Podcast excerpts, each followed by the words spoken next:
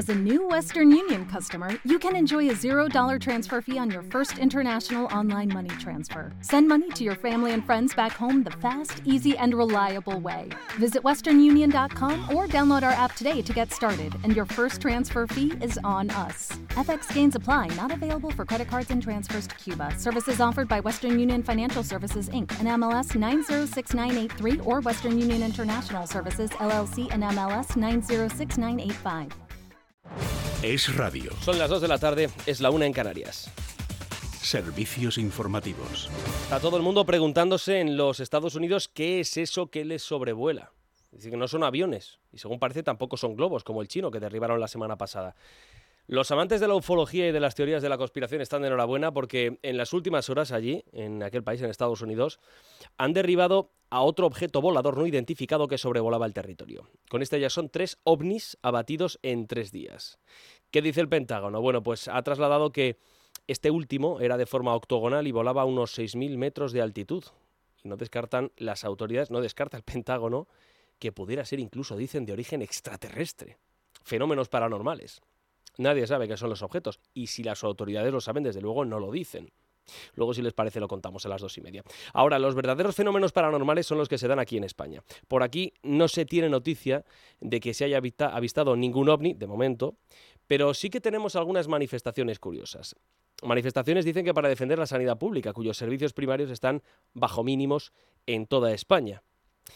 Ya decimos fenómenos extraños. Este fin de semana movilizaciones en Madrid, por ejemplo en Burgos y en Santiago de Compostela. Madrid y Galicia, ya lo saben, son autonomías gobernadas por el PP y en el caso de Castilla y León gobierna la derecha con Vox, el PP con Vox. Ya es casualidad ¿eh? que sean las manifestaciones justo aquí. Las autoridades dicen que en el caso de Madrid estuvieron presentes 250.000 personas, nada menos. La foto registra más o menos también la misma multitud que la otra manifestación en defensa de la Constitución, pero allí solamente fueron, dicen, 31.000 personas que había manifestantes fantasma. A ver, es un hecho que faltan médicos, es un hecho que faltan enfermeras, es un hecho que los servicios de atención primaria están saturados en todas partes, no solo en Madrid, en toda España. Pero las movilizaciones son en Madrid o Galicia, que por ejemplo tienen las menores listas de espera. Bueno, es un hecho que hay que mejorar, no muchas, ¿eh? hay que mejorar muchísimas cosas en la sanidad madrileña, es verdad. Pero hay otras autonomías donde la sanidad está bastante peor, dirá usted, claro, las del Partido Socialista. dice, pues también sí, pero no solamente está bastante deteriorada también la sanidad pública en Andalucía. No vamos a mencionar la aragonesa, que no es precisamente el modelo. Pero sí que se percibe un sesgo político en las cosas que suceden. ¿Qué hubiera pasado si la niña que murió de peritonitis hubiera fallecido en Madrid y no en Valencia la semana pasada? ¿Llamarían a Ayuso asesina? Bueno, eso ya se lo llamaron en las manifestaciones que han tenido lugar este fin de semana. Bueno, en fin, que el asunto es dar a entender que solo, solo la sanidad de Madrid es un desastre como nos lo explicó, por cierto, la ministra de Derechos Sociales, Yone Belarra, que se nos apareció en Twitter la semana pasada, porque tuvo que llevar a su niña al médico y se encontró que el facultativo que la iba a atender era uno de los 40 o 50 médicos que cada día se ponen en huelga, ya es casualidad. Y acabamos de venir con mi hija de tres años para descubrir que no hay pediatra.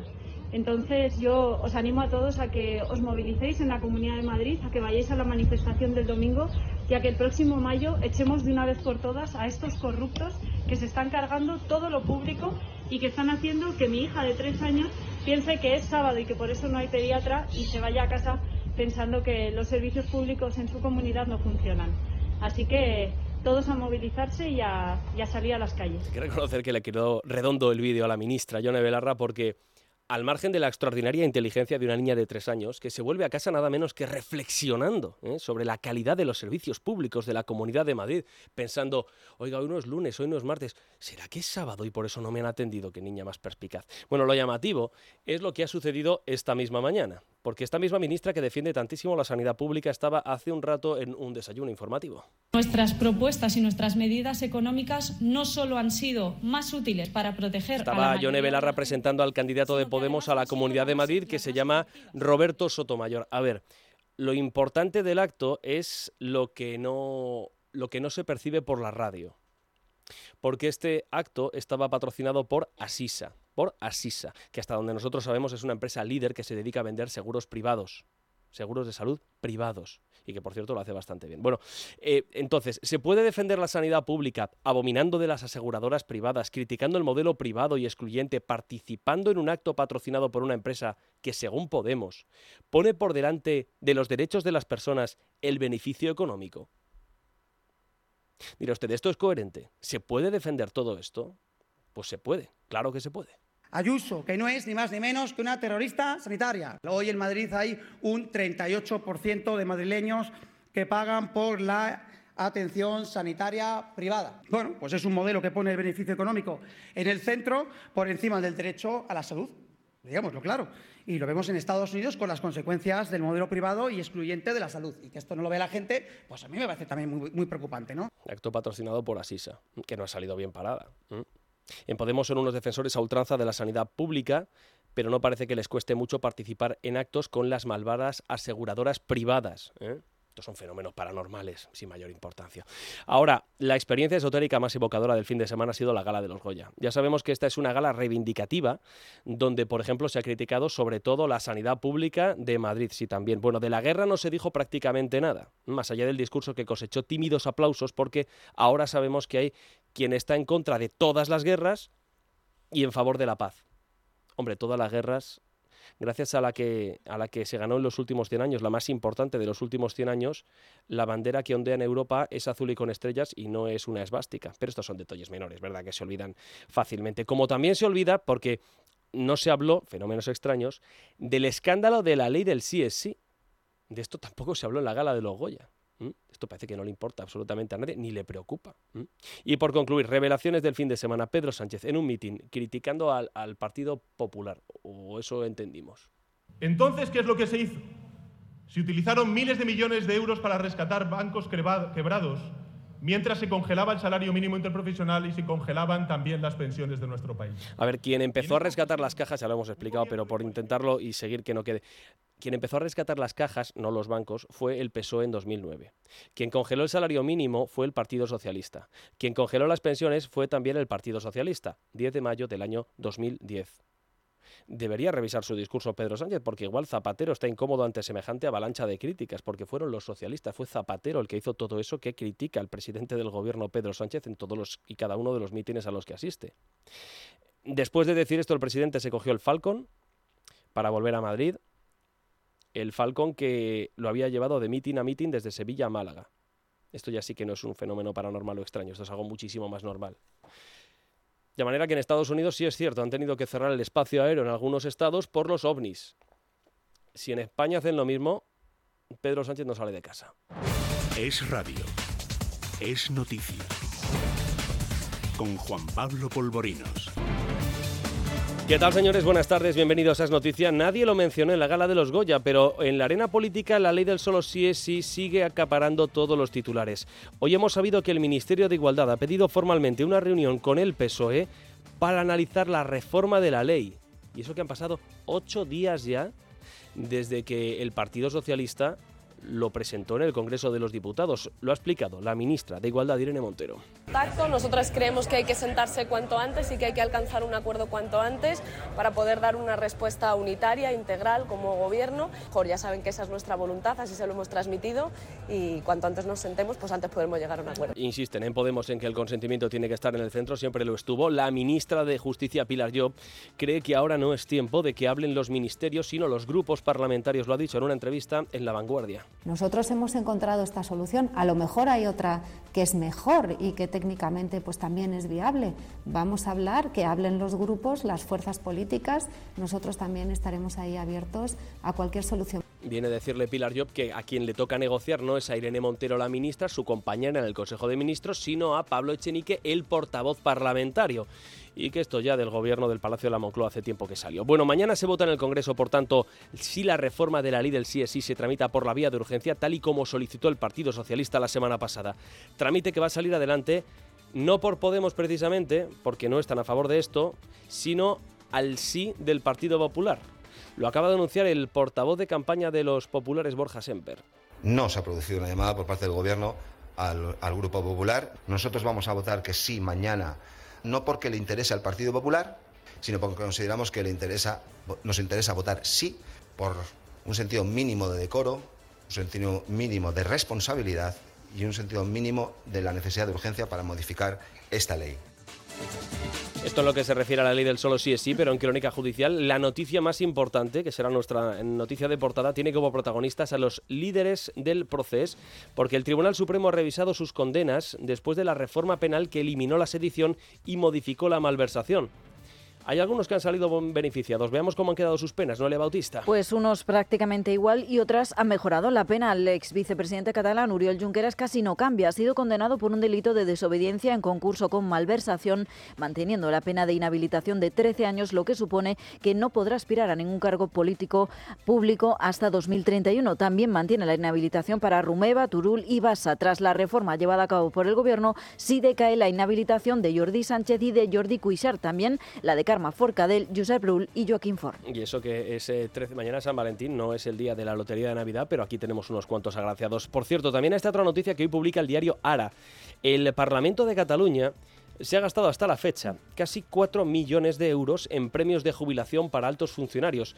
Algunos lo han recibido incluso después de estar años cobrando sin trabajar. Alicia González. Son los funcionarios que se han podido acoger a las conocidas como licencias por edad. En concreto, hay 34 funcionarios que tenían esta licencia, han estado cobrando 5 años sin tener que ir a trabajar y ahora que se han jubilado reciben un año extra de su sueldo como premio. Estos funcionarios son ex jefes de departamento o ex letrados de la Cámara Catalana. En total, la prima de jubilación se ha pagado a 71 de las 81 personas que se han jubilado en el Parlamento catalán. Jubilación dorada. Bueno, sobre la manifestación de ayer en Madrid, en defensa, dicen de la sanidad pública, dos sonidos destacados a esta hora. Primero el del secretario general de Vox, Ignacio Garriga. Su partido dice apoyar las reivindicaciones. Apoyamos, como no puede ser de otra manera, las justas reivindicaciones de los españoles. Pero, ¿por qué estamos como estamos? Seguramente porque tenemos 17 sistemas autonómicos. Un detalle antes de pasar al sonido de Ayuso. Hubo manifestaciones también en Burgos donde es una autonomía, Burgos es una ciudad donde integrada una autonomía donde gobierna Vox. Apoya también Garriga las reivindicaciones que se hicieron contra el gobierno de Vox, puesto que también gobierna con el Partido Popular allí. Bueno, desde Israel se ha pronunciado la presidenta madrileña Díaz Ayuso. Bueno, me han llamado terrorista sanitaria, asesina, me han querido, decían ayer, abrirme las tripas, en fin, bueno, una serie de, de cuestiones que lo único que demuestra es la frustración de la izquierda, sobre todo para movilizar a un electorado que es consciente de que están ahora mismo sin un solo motivo para ir a unas urnas. Y una cosa más, se cumple una semana desde que la tierra temblase en Turquía y en Siria y poco a poco se van retirando ya los equipos de rescate ante la imposibilidad de encontrar más supervivientes bajo los escombros, aunque esta mañana todavía se ha rescatado con vida varias personas. Las autoridades turcas estiman que podría haber más de 155.000 fallecidos bajo las viviendas destruidas. De momento el recuento habla de 36.200, 36.200 muertos entre ambos países según las cifras oficiales. Es noticia. Lunes 13 de febrero el día nos deja otras noticias destacadas como estas. La Comisión Europea eleva cuatro décimas el crecimiento de España para 2023. Bruselas estima que nuestra economía crecerá un 1,4%. También cree que se reducirá la inflación hasta el 4,4%. Los aeropuertos de AENA superan por primera vez los datos prepandemia con 16,9 millones de pasajeros en enero. Es un 2,1% más que en el mismo mes de 2019. Con respecto al año pasado ha aumentado un 63%. PDEA pide sustituir las rebajas de impuestos en energía y alimentos por ayudas directas y selectivas. Se estima que la rebaja en el IVA alimentario solo supondrá un ahorro medio de 40 euros por familia en el primer semestre. La Fiscalía pide año y medio de cárcel para el exconcejal socialista en el Ayuntamiento de Madrid, Chema Dávila, por presuntamente abusar sexualmente de una militante del, del partido que denunció los hechos en 2021. Y detenidos tres menores en Sevilla por acuchillar en diciembre al empleado de un comercio para robar el dinero de la caja. Los chicos ya han sido trasladados a un centro de reforma de menores. Y en cuanto al tiempo, jornada de contrastes en buena parte de España. Mucho frío cuando cae el sol pero temperaturas altas, muy agradables, hasta 20 grados en las horas centrales del día. Este lunes hay 13 provincias en alerta por temperaturas mínimas que pueden llegar a los menos 7 grados. Además hay otras cuatro provincias que están en riesgo por olas y son Almería, Granada, Málaga y Cádiz. Un aviso que también tienen activado, por ejemplo, en Ceuta y Melilla. En general, este lunes esperan cielos despejados en toda España, salvo en el sureste peninsular, donde no se puede descartar alguna precipitación que, si llega, será débil.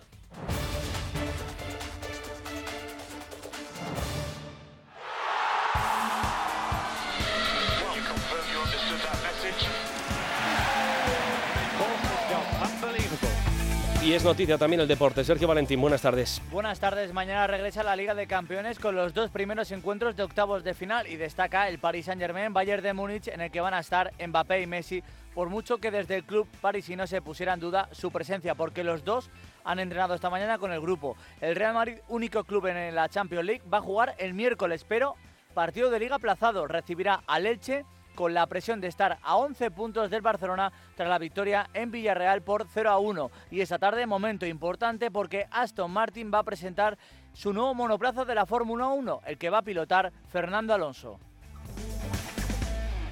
Son las 2 y, las 2 y 15 minutos de la tarde, la 1 y 15. Quedan 45 para las 3 y tenemos muchas cosas que contarles. Hola, soy tu yo del futuro. Y mira lo que tengo. ¡Menudo coche! Pues lo he conseguido gracias a ti. Hay decisiones de las que no te arrepentirás. Consigue ahora tu Opel Corsa o Opel Crossland con una financiación increíble, entrega inmediata y cuatro años de garantía. Tuyo del futuro te lo agradecerá. Encuéntralo en opel.es. ¿No te encantaría tener 100 dólares extra en tu bolsillo? Haz que un experto bilingüe de TurboTax declare tus impuestos para el 31 de marzo y obtén 100 dólares de vuelta al instante. Porque no importa cuáles hayan sido tus logros del año pasado, TurboTax hace que cuenten Obtén 100 dólares de vuelta y tus impuestos con 100% de precisión. Solo con Intuit TurboTax.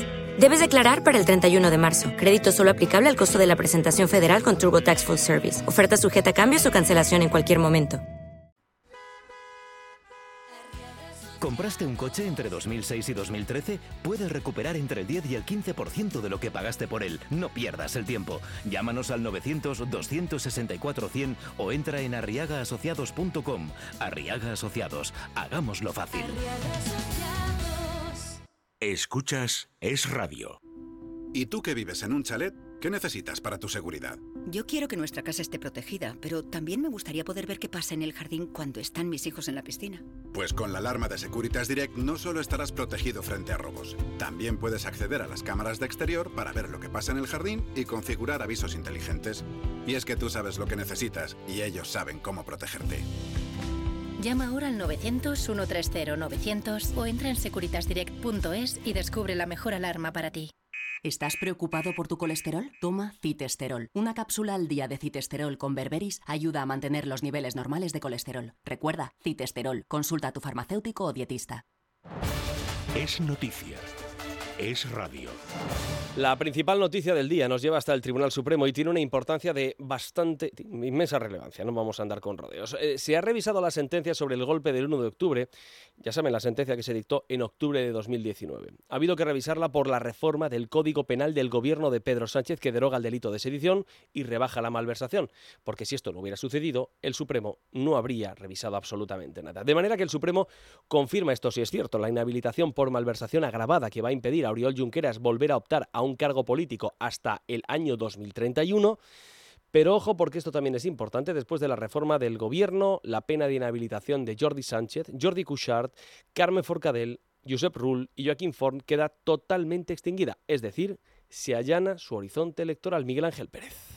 Buenas tardes. En un auto de 43 páginas, la Sala Penal del Tribunal Supremo concluye que debe condenar a los acusados Oriol Junqueras, Raúl Romeva, Jordi Turul y Dolores Bassa como autores de un delito de desobediencia en concurso real con un delito de malversación.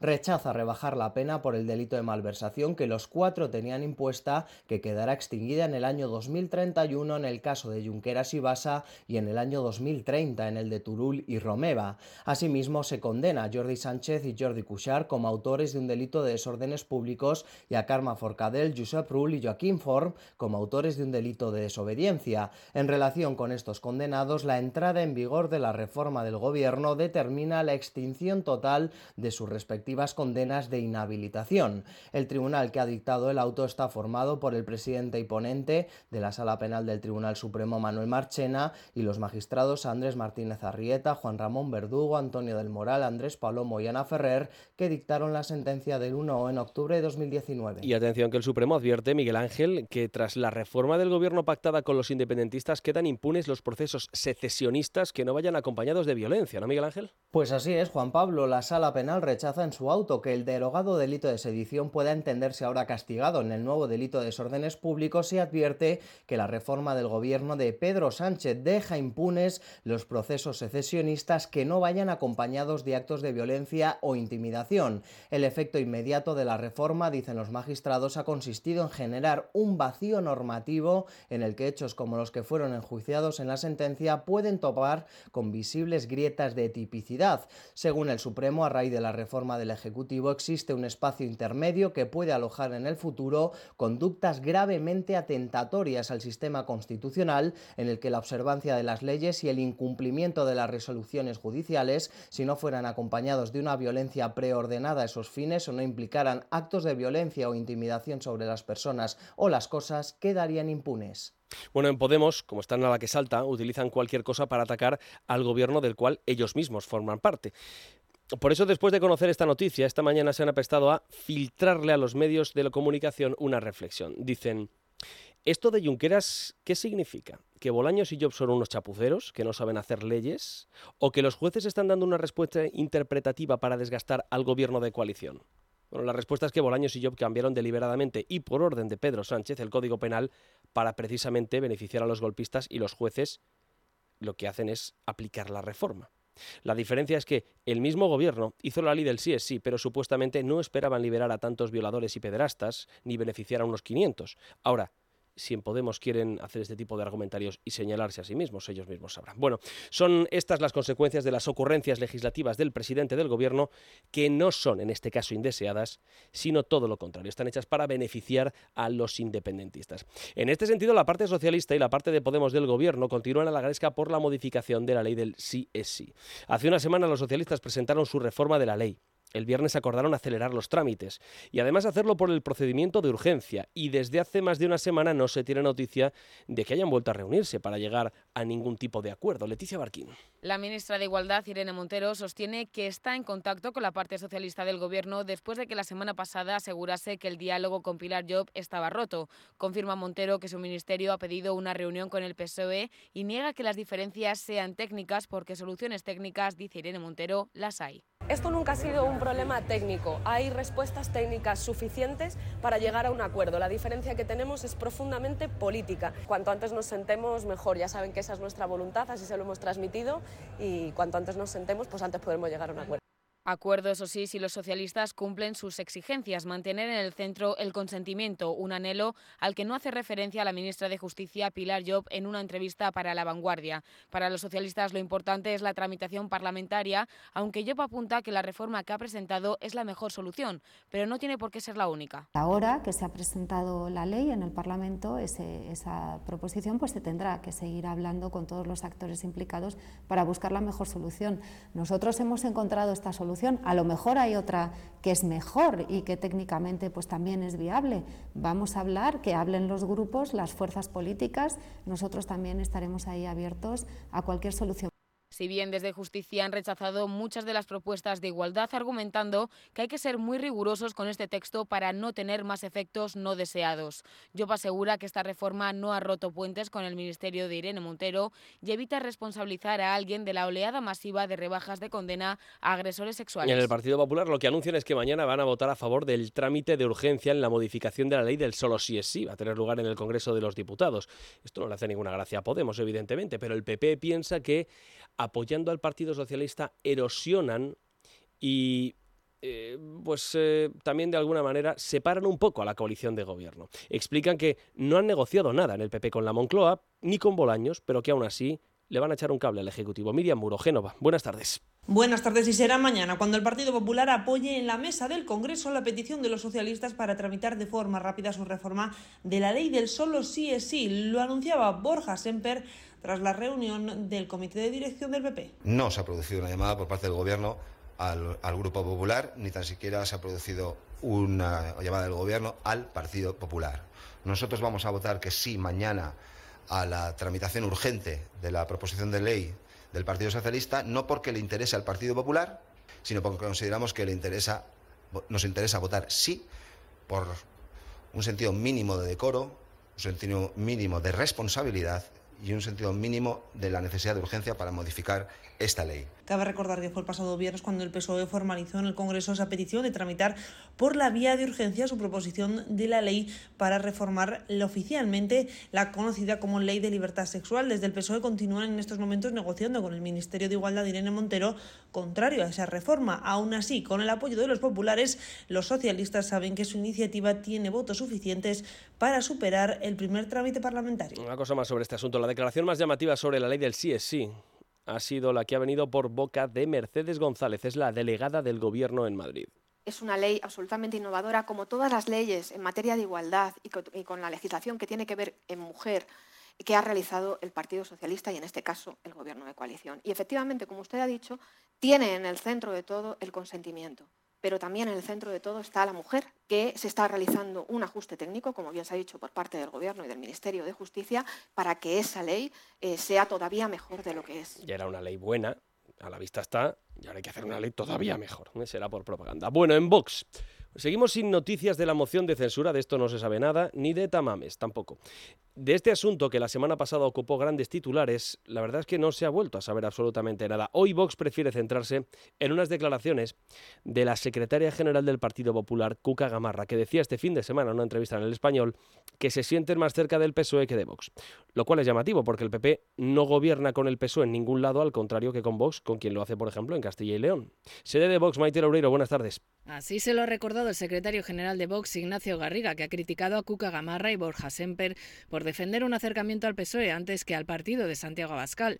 Declaraciones en la sede nacional de Vox en Madrid. Y las preguntas que nos surgen después de escuchar esas declaraciones es, la señora Gamarra, el señor Semper, el Partido Popular, ¿están más cerca del Partido Socialista de los indultos?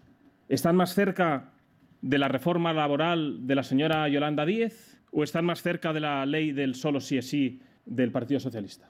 Sin duda alguna, se ratifica lo que dijo nuestro presidente nacional ayer, de que el Partido Popular es el Partido Socialista con 10 años de retraso. Preguntado de forma insistente por la prensa sobre la moción de censura, Garriga solo ha confirmado que se registrará sí o sí, pero sin aclarar con qué candidato o cuándo. Apoyamos, como no puede ser de otra manera, las justas reivindicaciones de los españoles. Pero, ¿por qué estamos como estamos? Seguramente porque tenemos 17 sistemas autonómicos, quizás porque tenemos una avalancha de inmigración ilegal que está saturando nuestros hospitales y nuestros centros sanitarios, esos mismos que salen a manifestarse con las pegatinas de sus sindicatos reciben millonarias subvenciones. Por tanto, quizás habría que también revisar esas subvenciones que reciben para luego salir e incendiar las calles. Si continúan pasando las semanas, el debate de la moción podría celebrarse después de las elecciones de mayo, a punto ya de concluir la legislatura. Es curioso que se critica a los sindicatos que son los que salen, según dice Garriga, a incendiar las calles,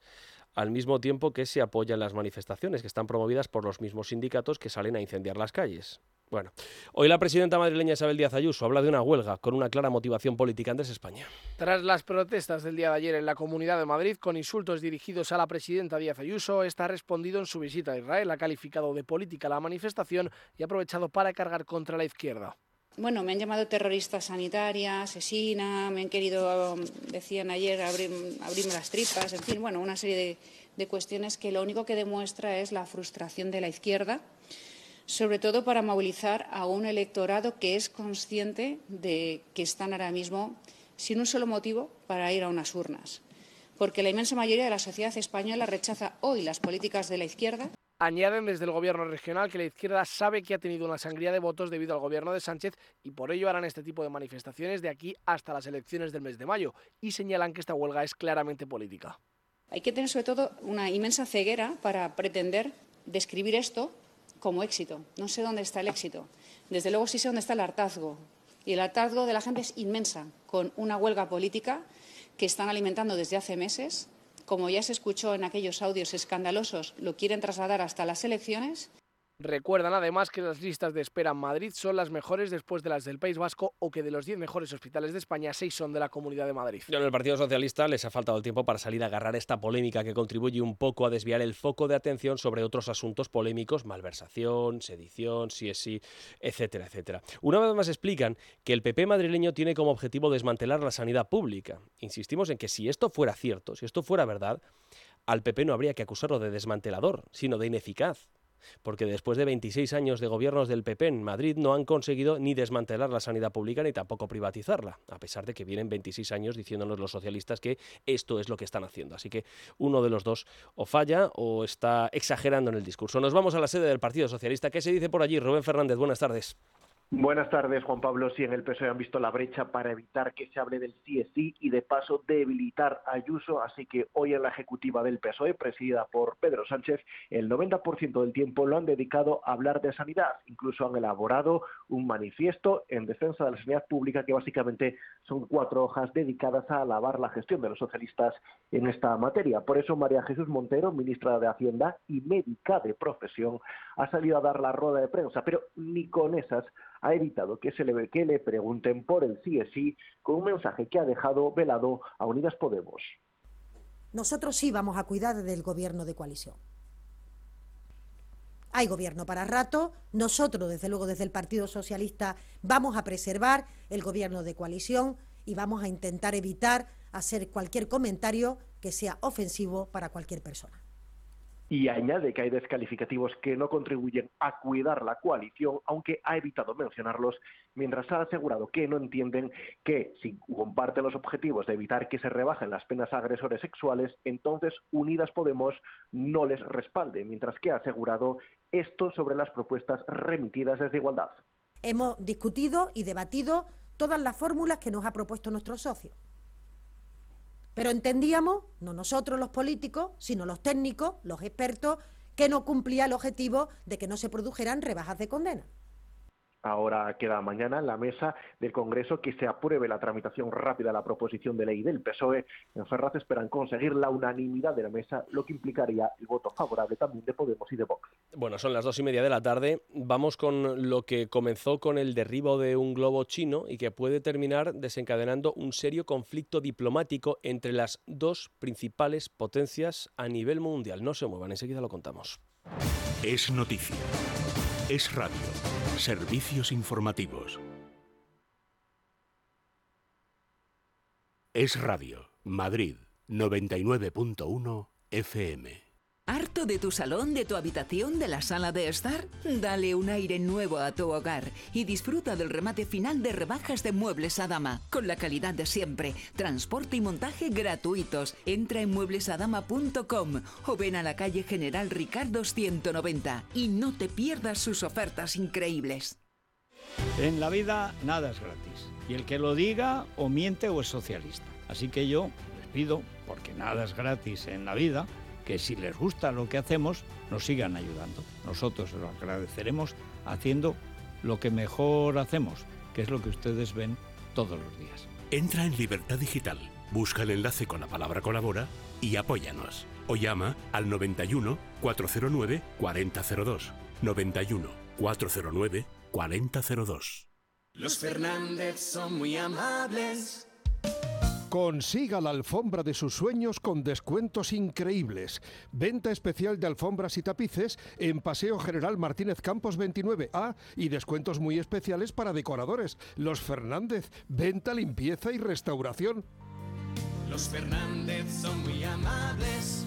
Cuando abres tu joyero y encuentras esa pulsera que ya no te pones... O el reloj que ya no usas... ¿Qué haces? Muy fácil, contacta con Circa. Ellos son expertos internacionales en la compra de joyas, diamantes y relojes de alta gama. Además, recibirás un pago inmediato. Pide cita en circayewells.com o en el 91 576 6209. Circa, una segunda vida para tus joyas y relojes de alta gama. Es Radio, Madrid, 99.1 FM.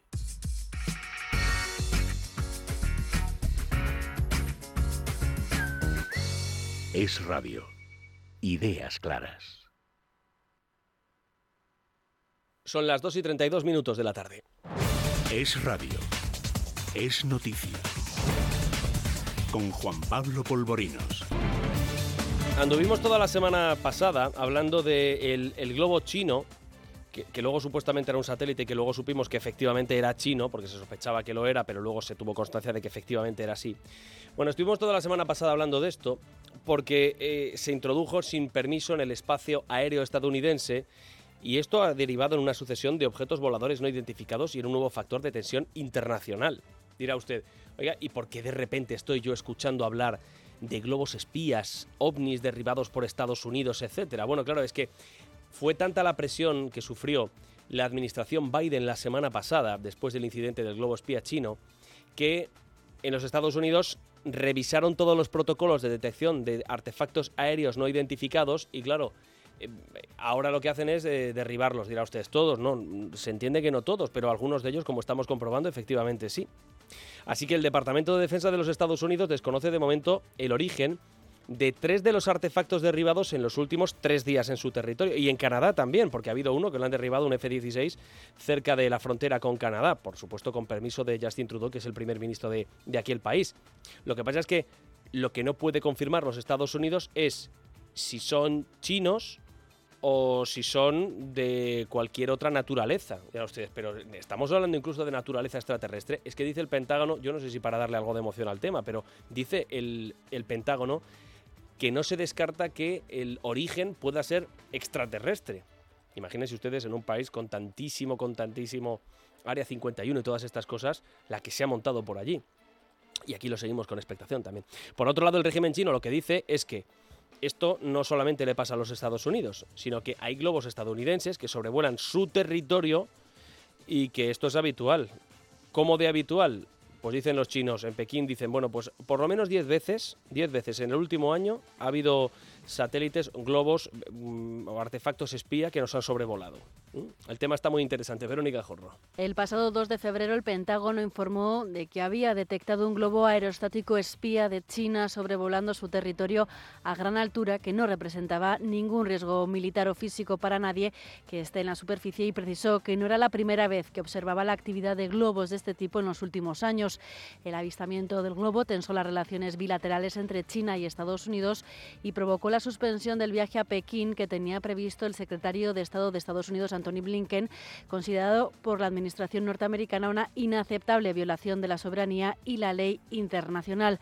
El 4 de febrero, Estados Unidos derribó el globo espía y sus restos cayeron sobre el mar, donde fueron recogidos por las autoridades estadounidenses. En ese momento, el régimen chino se escudó en que se trataba de un globo con fines de investigación, principalmente meteorológicos, que se desvió de su rumbo. Desde entonces, otros tres aparatos no identificados han sido derribados por el ejército norteamericano, que no ha podido confirmar por ahora si también son de origen chino. El último se derribó ayer sobre el lago Hurón, al norte del país. Era de forma octogonal y volaba a unos 6.000 metros de altitud. Estados Unidos ha ordenado el cierre temporal del espacio aéreo en esa zona tras ese derribo. El gobierno de Joe Biden ha acusado a China de haber desarrollado, con la implicación de las Fuerzas Armadas, un programa de globos para labores de espionaje y que ya han sobrevolado más de 40 países en cinco continentes. El régimen de Xi Jinping, por su parte, ha acusado por primera vez a las autoridades estadounidenses de violar el espacio aéreo chino con globos, en concreto más de 10, desde principios de 2022. Está interesante la cosa. Bueno, eh, vamos a cosas bastante más. Bastante más. Eh, miren, el, el balance de muertos como consecuencia de los terremotos registrados la semana pasada en Turquía y Siria ha ascendido a 36.200. Son los últimos balances oficiales. En concreto, hay 31.600, que es el número de fallecidos en territorio turco, y 9.300 en Siria, pero lo que pasa es que los datos están, son muy inconstantes y son muy inestables. Se siguen sucediendo en todo caso los milagros. Una mujer de 40 años ha podido ser localizada con vida después de 170 horas atrapada entre los restos de una vivienda en la ciudad. Hoy el Colegio de Arquitectos de Turquía ha denunciado que el incumplimiento de las normativas de construcción y las sucesivas amnistías dadas por el gobierno de Recep Tayyip Erdogan a edificios levantados sin licencia explican el enorme número de víctimas mortales. Y una cosa más antes de irnos al diario El Mundo. En lo económico, la Comisión Europea se muestra hoy bastante optimista sobre la evolución de la economía española y revisa al alza la revisión de crecimiento de nuestro país hasta el 1,4 del Producto Interior Bruto. Son cuatro décimas más de lo que previó en su plan macroeconómico de otoño, aunque todavía queda lejos del 2%, muy optimista, mucho más optimista de Calviño y Pedro Sánchez. Esto, evidentemente, hoy lo ha celebrado el gobierno Leticia Vaquero. La Comisión Europea se muestra optimista sobre la evolución de la economía europea en 2023, ya que va a evitar la recesión según sus previsiones, pero también sobre la española, que calcula va a crecer más de lo esperado. Aún así, muy lejos del 2,1% calculado por el gobierno de Sánchez. Lo ha anunciado en rueda de prensa el comisario de Economía, Paolo Gentiloni. El turismo ha sido un importante motor de la actividad económica este año y se espera que lo siga siendo el año que viene. Se espera que la economía española continúe dando buenos resultados este año y el que viene con un crecimiento previsto este año del 1,4% y del 2% en 2024.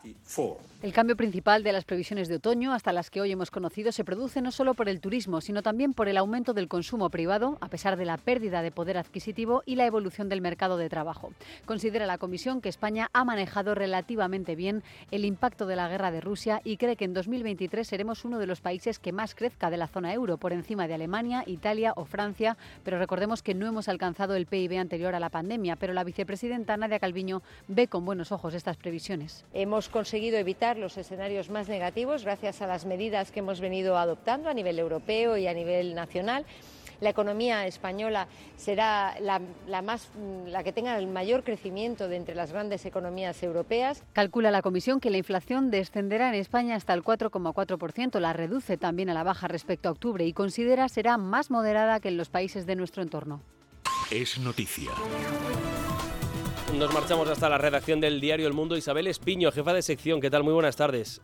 Hola, buenas tardes. Me sucede que todos los años me busco en la lista de los 200 y, no, no, no, me encuentro. No, no, no, no termino de... algo pasa pues no termino de entrar, ¿eh? Ahí, igual por los pelos, ¿no? Sí, sí, debo estar cerca de los 200 más ricos de España. Esto es lo que hoy lleva vuestra portada esencialmente, ¿no? Efectivamente, hoy publicamos nuestro ya clásico especial con los, los 200 más ricos de España, un pormenorizado análisis de las grandes fortunas del país. Eh, Amancio Ortega sigue siendo el gran millonario de España, pero hoy analizamos pormenorizadamente el caso de Juan Roch, que es la segunda gran fortuna de España. Además de los 95.000 empleados de Mercadona, sus proveedores dan trabajo a 153.000 personas. En total, hay 47 grandes fortunas que trabajan para Juan Roch. Las cifras son apabullantes y lo convierten en el empresario más influyente de nuestro país. Isabel, un abrazo fuerte y gracias. Buenas tardes. Buenas tardes. Son las 2 y 40 minutos. Están pasando más cosas en España y Es Radio está allí para contarlas. Es noticia. De esta noticia no se ha hablado mucho, pero es importante porque si hubiera pasado en el lado contrario se estaría hablando a todas horas de ella. La Fiscalía de Madrid solicita año y medio de cárcel para un exconcejal del Partido Socialista por presunto abuso sexual a un militante, Paloma Cuevas. Esta solicitud se produce después de que un militante socialista denunciase al exedil del Ayuntamiento de Madrid en 2021, Chema Dávila, por presuntos tocamientos. Se solicita así por parte de la Fiscalía un año y medio de prisión en una instrucción que investiga el juzgado número 2 de la capital. Cabe destacar que en el momento de los hechos el acusado no era concejal del consistorio madrileño, pero sí era secretario general del Partido Socialista de Madrid en el Distrito Centro. La apertura de esta investigación investigación le acabó costando la expulsión del partido el pasado 2021. Más cosas. Hace unos meses les contamos en este informativo el que fue uno de los mayores escándalos administrativos en el Parlamento catalán. Igual recuerda usted esa noticia que supuso un notable escándalo por los altos funcionarios que cobraban sueldos de hasta 10.000 euros por no acudir al trabajo. Bueno, pues ahora la Cámara admite que ha pagado 100.000 euros a 71 cargos a modo de premio de jubilación. Casi nada. Javier García. Sí, además 34 de los 71 beneficiarios de los 100.000 euros llevaban cinco años cobrando por no trabajar debido a las licencias por edad. Según el periódico Ara, estos premios de jubilación han costado casi 4 millones de euros procedentes de las arcas públicas, una cantidad que sumada a la que han costado las licencias por edad desde el año 2008 ascienden a más de 18 millones de euros. Los principales de estos premios de jubilación han sido los letrados y los jefes de departamento, así como otros cargos de inferior categoría. La intención del actual presidente en funciones de la Cámara, Alba Vergés, que sustituye a la suspendida Laura Borrás, es mantener estos privilegios que se justifican por la plena disponibilidad de los funcionarios y las especificidades de su trabajo. Estas condiciones han sido pactadas por los políticos con los representantes de los funcionarios de la Cámara y no está prevista su modificación. El hombre presuntamente asesinado a manos de su mujer en Valfermoso, en Guadalajara, tuvo una orden de alejamiento. Hemos sabido en 2019, Luz Martínez. El hombre de 39 años presuntamente asesinado por su mujer de 41 años en Valfermoso de Tajuña este pasado sábado tuvo decretada una orden de alejamiento por un episodio de violencia de género en 2019, pero ya no estaba en vigor. Asimismo, había registro de esta situación en el sistema de seguimiento integral en los casos de violencia de género. Además, en 2022 también se registró un segundo episodio de violencia contra su mujer, aunque en este caso no se decretó ninguna medida, tal y como han confirmado fuentes de la Guardia Civil. El fallecido había sido denunciado hasta en dos ocasiones por violencia machista contra la detenida. Ambas denuncias fueron puestas por oficio y no por la víctima, según informó la subdelegación del gobierno de Guadalajara. Está previsto que esta mujer, que se encuentra detenida, pase a disposición judicial a lo largo de hoy lunes. El gobierno andaluz afea que Pedro Sánchez el Falcon para ir de Sevilla a Málaga y luego ande pidiéndole coherencia a los empresarios. Macarena Domínguez. El portavoz de la Junta, Ramón Fernández Pacheco, ha pedido a Sánchez que predique con el ejemplo antes de criticar a los empresarios, ya que, según señala, ningún andaluz puede realizar el trayecto Málaga-Sevilla en avión, a no ser claro que tenga uno privado. Esa actitud no solamente demuestra que es un presidente del gobierno sin ninguna conciencia ambiental, sin ningún tipo de compromiso ecológico, sino que además demuestra una clara frivolidad. Ningún andaluz puede ir en avión de Málaga a Sevilla a no ser que tenga un avión privado. Es el caso del presidente del Gobierno que una vez vuelve a hacer uso de medios públicos para un acto de partido.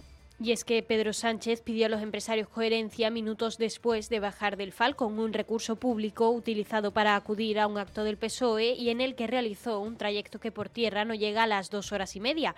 Además, desde la Junta critican que Sánchez venga a Andalucía a dividir, confrontar y crear crispación. El juez obliga al partido aragonés a repetir el Congreso del partido antes de seis meses y antes de las elecciones. Cuidado, Marta Miguel.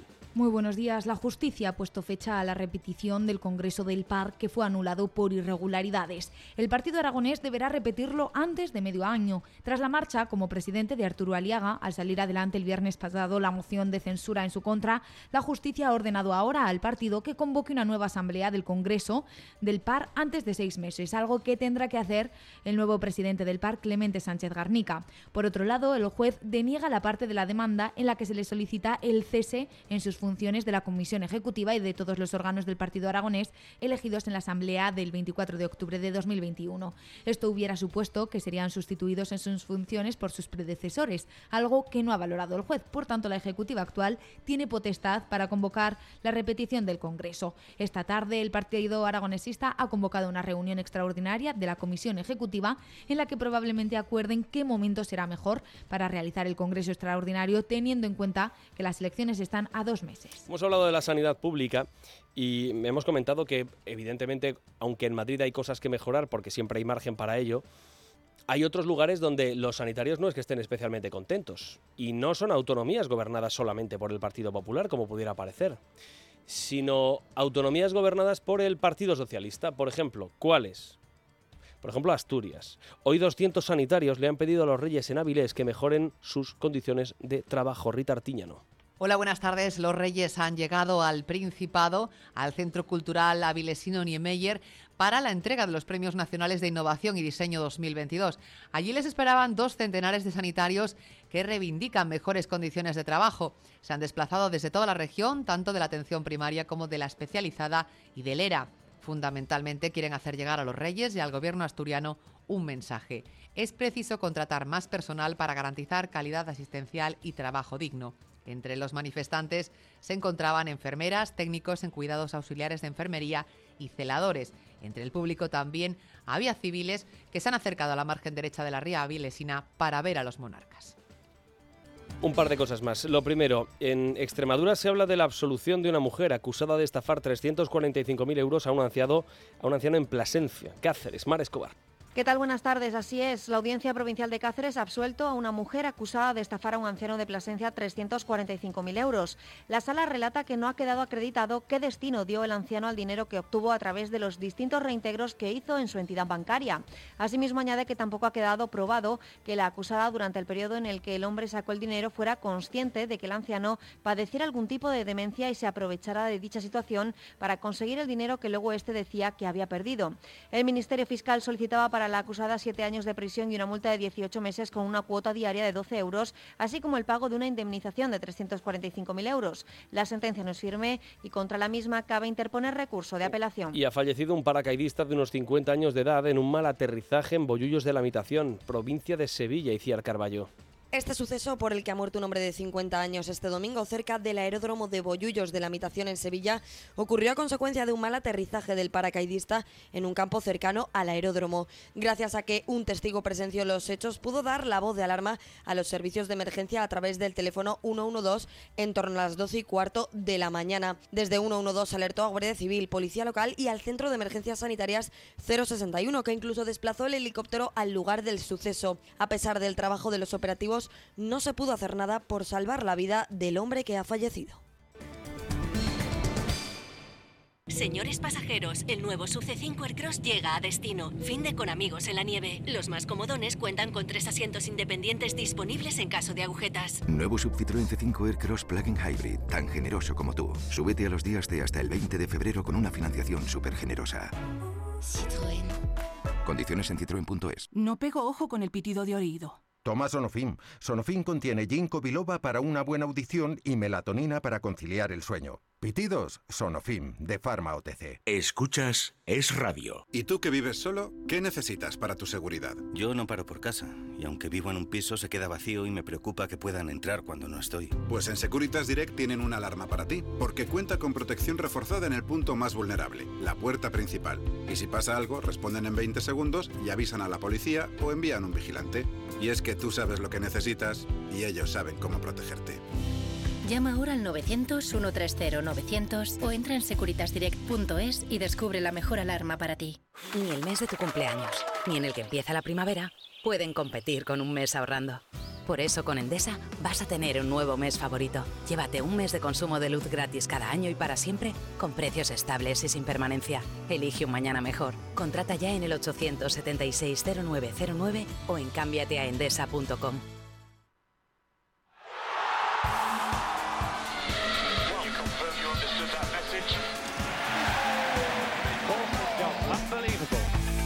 Esta semana regresa la Champions League, los octavos de final con cuatro eliminatorias, pero también la Europa League con un Barça, Manchester United, nada menos.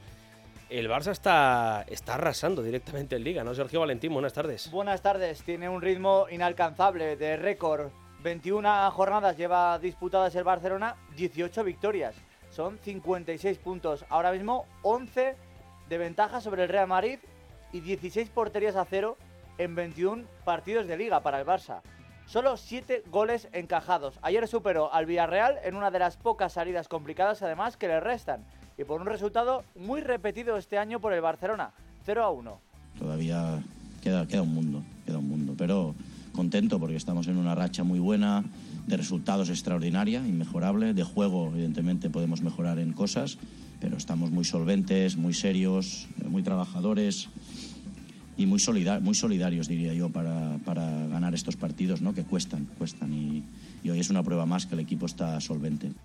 1 a 0, el gol de Pedri es una combinación que se ha dado cuatro veces esta temporada. El jueves le toca recibir a un Manchester United que también está en un gran momento de forma. Este fin de semana volvió a ganar 0 a 2 al Leeds con otro tanto de Rashford que lleva 21 goles y 8 asistencias esta temporada. Ha dicho Xavi que no piensa rotar para la Europa League, por lo tanto van a jugar los mismos, entre ellos Pedri.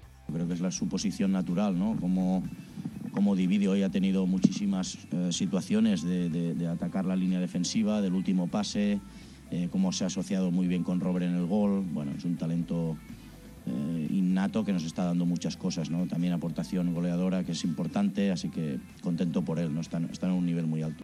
Son 11 puntos de ventaja sobre el Real Madrid, que tiene el miércoles la oportunidad de recortarlo a 8 porque tiene el partido aplazado por el Mundial de Clubes que ha ganado este sábado. Van a recibir en el Santiago Bernabéu al colista, al Elche. Entre el Real Madrid y el Atlético de Madrid, que es cuarto, hay ahora 7 puntos de distancia. Pues Coque ha dicho esto y por qué no intentar pelear por el tercero o incluso el segundo, ¿no? Eh, sabemos que está difícil, pero, pero ¿por qué no quedar, quedar segundos? El, obviamente el Barcelona está a muchos puntos, todavía quedan partidos de liga que nunca sabe lo que puede pasar. Sabemos que, que quedando en segundo lugar, por ejemplo, tenemos un, un, torneo muy bonito como es la Supercopa y, y por qué no luchar también por, por esa opción. La pelea por Europa continúa hoy a las 9 de la noche Español Real Sociedad, que es tercera con 39, por delante del Atlético de Madrid, que es cuarto con 38, tras sumar una victoria en Vigo que parecía imposible. Muchas ocasiones para el Celta, larguero de Yago Aspas, Jano Black fue el mejor, evitando bastantes goles, uno de ellos al propio Aspas sobre la misma línea de gol. Además, el Atlético, con empate a cero, tuvo la expulsión de Savic. Pues con todo esto, en los últimos minutos marcó Memphis Depay, su primer tanto de más de rojo y blanco, tras un rebote de un disparo de Carrasco. Bueno, la asignatura mm, de todos es llevar al club a seguir estando en, en Champions la temporada que viene. Y para eso necesitamos un esfuerzo de parte de todos. Tenemos jugadores muy importantes, jugadores desequilibrantes, jugadores que necesitan tener el mejor ritmo de juego para poder rendir como la liga lo pide. Y bueno, yo estoy en el lugar donde a veces se enojarán, otros estarán contentos, pero trato siempre de buscar lo que mejor le haga al equipo para llegar al objetivo que todos queremos. Cuatro puntos menos que el Atlético está el Betis y a cinco del Atlético el Rayo Vallecano que tuvo un partido para ganar claramente pero que empató 1 a 1 ante el Getafe. Ganaba el Rayo 0 a 1, el Getafe se quedó además con uno menos por la expulsión de Aleñá, había cánticos de Quique Betella en la grada y aún así empató en Esunal a quien Quique Sánchez Flores le debe una vida extra como entrenador del Getafe. Ha llegado anímicamente tocado, muy tocado y es muy difícil apartar la cabeza de, de, la, de, la, situación que vive su país, evidentemente. Es muy, muy complicado, pero el chico ya dije el otro día en prueba de prensa que seguramente haría un esfuerzo grandísimo por, por, por su equipo y por, y por, la situación de su país. Y es que en Esunal es turco. El tanto fue del delantero del Getafe, pero también por un fallo tremendo del portero Dimitreski. Y aun con todo esto, el Rayo tuvo un penalti para ganar pero lo detuvo David Soria a Raúl de Tomás. El Getafe sigue penúltimo y su próximo partido es ante el antepenúltimo. Hay un Getafe-Valencia. Atlético de Bilbao 32 puntos, Villarreal 31 y con una noticia mala. Coquelín se ha roto el ligamento cruzado anterior de la rodilla derecha. Por lo tanto, va a pasar por el quirófano y se pierde lo que queda de temporada. El Z de Vigo se queda con 23 puntos, decimocuarto con 24. Está el Valladolid, que es otro Valladolid tras el mercado de invierno. 7 puntos de los últimos 9 y pudieron ser 9 de 9 porque empataron a cero ante Osasuna haciendo un gran partido. Su entrenador es Pacheta. La gente se ve reflejada en la vida. Tú a veces te esfuerzas mucho, te esfuerzas mucho, te esfuerzas mucho y no recibes premio. Y eso te pasa en tu vida. Entonces, cuando ve al equipo que pasa esto, pues se ven reflejados y siguen empujando. Tú déjate el alma que admiten el error. Si tú no te transmites esa pasión, no te van a admitir el error. Atención a la semana que tenemos por delante. Hoy hemos citado el Español Real Sociedad. Mañana regresa la Liga de Campeones con los dos primeros partidos de ida de octavos de final. Destaca el Paris Saint-Germain Bayern de Múnich, finalmente con Mbappé y con Leo Messi.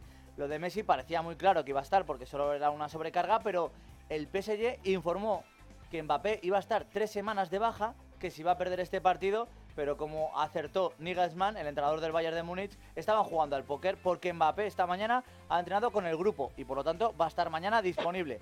El miércoles hay un Real Madrid-Elche y hay más partidos interesantes. Hoy Liverpool, rival del Real Madrid en la Liga de Campeones, recibe al Everton en una Premier League que este miércoles tiene un Arsenal Manchester City, ahora mismo con tres puntos de diferencia, pero el Arsenal con un partido menos. Y se ha realizado esta mañana el sorteo de la Youth League, con los tres clubes españoles inmersos. Los tres van a jugar en casa porque son eliminatorias a partido único de octavos de final. Real Madrid ante el Salzburgo, Atlético de Madrid ante el Genk y el Barcelona ante el AZ Almar. Y en polideportivo, lo más destacado llega hoy desde Estados Unidos. Ayer se disputó la Super Bowl.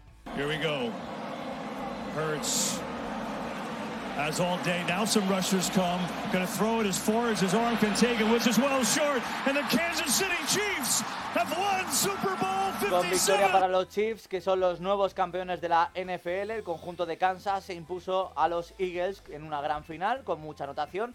35 a 38 y remontando 10 puntos en la segunda mitad. El MVP del partido fue el mismo MVP de la temporada regular y el que más pases de touchdown dio durante la liga regular es Patrick Mahomes. Aunque en España lo más comentado quizá no está siendo el partido, sino la actuación al descanso, que suele ser de lo más visto siempre cada año a nivel mundial. ¿De quién, una... quién, quién fue? Rihanna, Rihanna actuó durante casi 15 minutos que dura el descanso y lo hizo además de manera espectacular y embarazada. No se sabía que estaba embarazada hasta que, bueno, pues lo mostró con un traje muy ceñido rojo durante el descanso de la Super Bowl. Es bueno informarse a través de este informativo. Gracias, Sergio.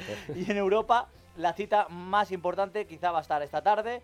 Cita para los amantes de la Fórmula 1 y seguidores de Fernando Alonso porque hoy se presentará el Aston Martin. Dicen algunos, como Christian Horner, jefe de los Red Bull, que ve a Aston Martin ganando carreras este año. Veremos si no es otra partida de póker como lo del PSG con Mbappé Sí. o si es cierto. O Esperamos la que sea segunda parte del plan fallido del año pasado. Sergio, gracias. Hasta luego. Hasta luego.